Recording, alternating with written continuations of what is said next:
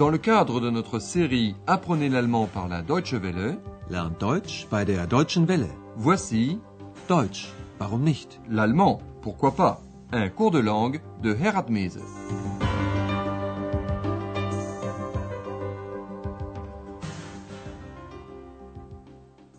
Chers amis à l'écoute, vous allez pouvoir suivre la leçon numéro 4 de notre série 4. Lors de la dernière émission, vous avez entendu un reportage sur le land de Brandebourg qui, parfois, peut être vraiment idyllique. Schön ist es hier. Richtig idyllisch.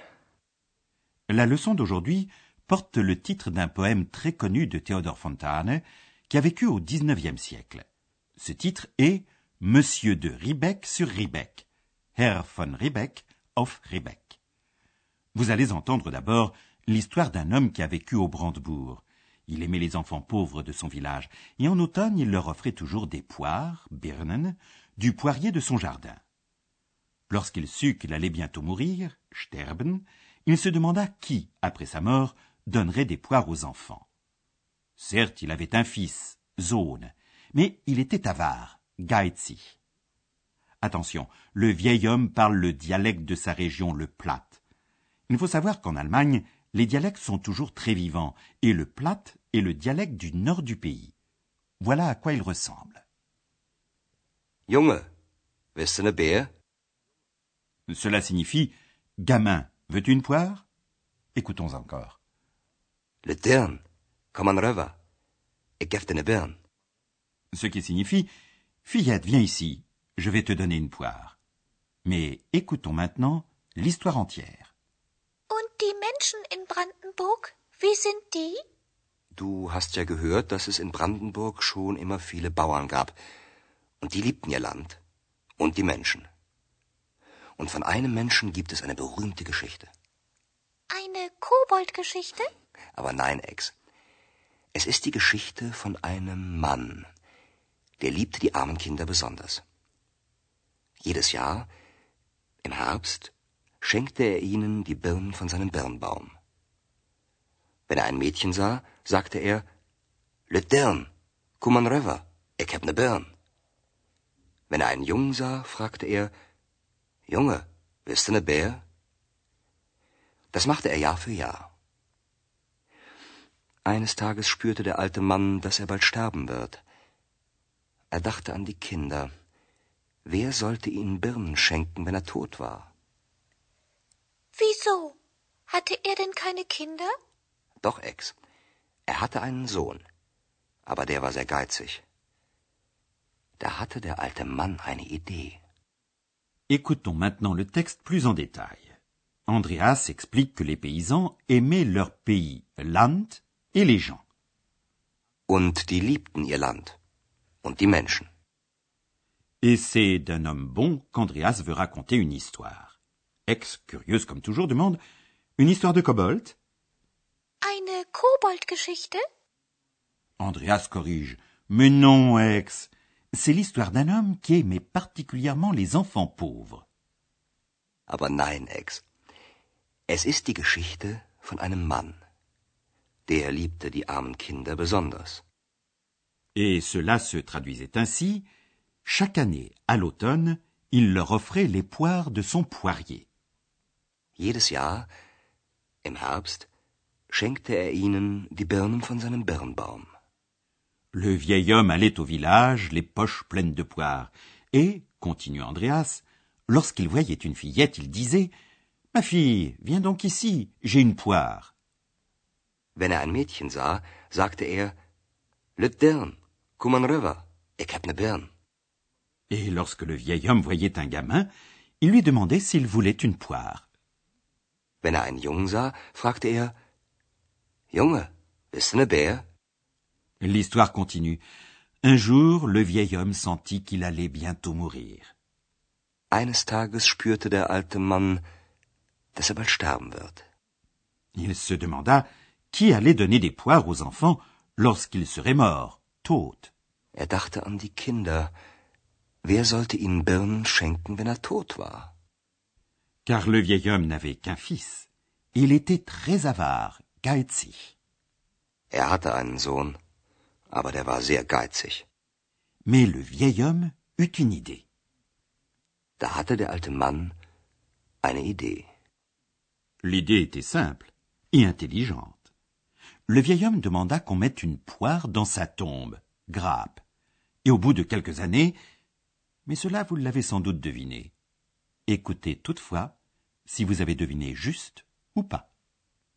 Kurz vor seinem Tod sagte der alte Mann, Wenn ich sterbe, legt mir eine Birne in mein Grab. Gesagt, getan. Der alte Mann starb, und die Kinder waren sehr traurig. Niemand schenkte ihnen mehr eine Birne. Plötzlich, nach drei Jahren, sah man einen kleinen Zweig über dem Grab. Und nach vielen, vielen Jahren wuchs ein wunderschöner großer Birnbaum über dem Grab. Wenn ein Junge vorbeikommt, so flüstert der Birnbaum, Junge, bist du ne Bär? Wenn ein Mädchen vorbeikommt, so flüstert der Baum, Le Dirn, Kuman River, ich gef ne Birn. Ist das wahr? Das ist ein Gedicht, Ex. Und eine wahre Geschichte.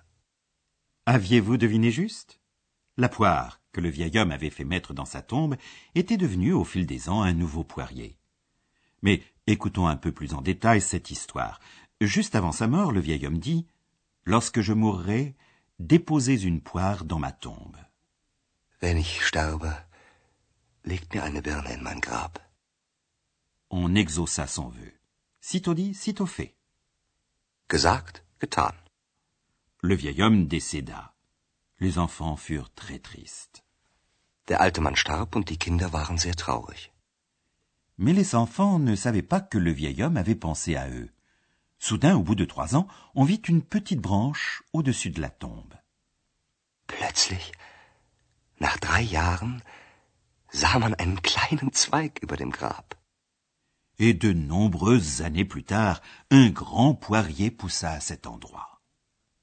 Und nach vielen, vielen Jahren wuchs ein wunderschöner großer Birnbaum über dem Grab.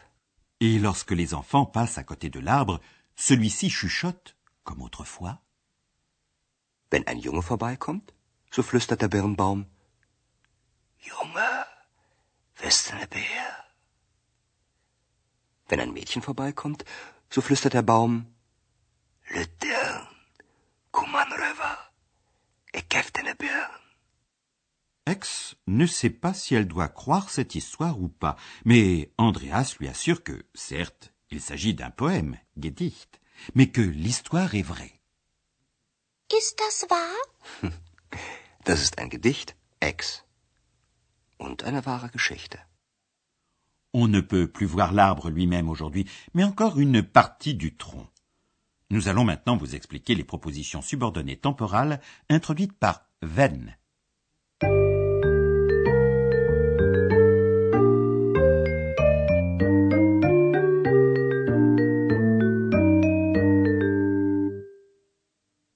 La conjonction wenn, quand, lorsque, introduit une subordonnée de temps. Voici un exemple. Wenn er einen Jungen sah, fragte er, Dans les subordonnées introduites par wenn, l'action est simultanée, parallèle, dans la principale et la subordonnée. On peut relier les deux phrases en supprimant wenn et en mettant simplement et, und. Écoutez. Er sah einen Jungen und fragte ihn, Comme dans toutes les subordonnées, le verbe de la subordonnée est rejeté en fin de phrase. Les phrases au passé ne peuvent être introduites par wenn que si l'action ou l'événement s'est passé plusieurs fois ou toujours. Donc, à chaque fois que l'homme voyait un gamin, il demandait wenn er einen Jungen sah, fragte er, wenn er ein Mädchen sah, fragte er,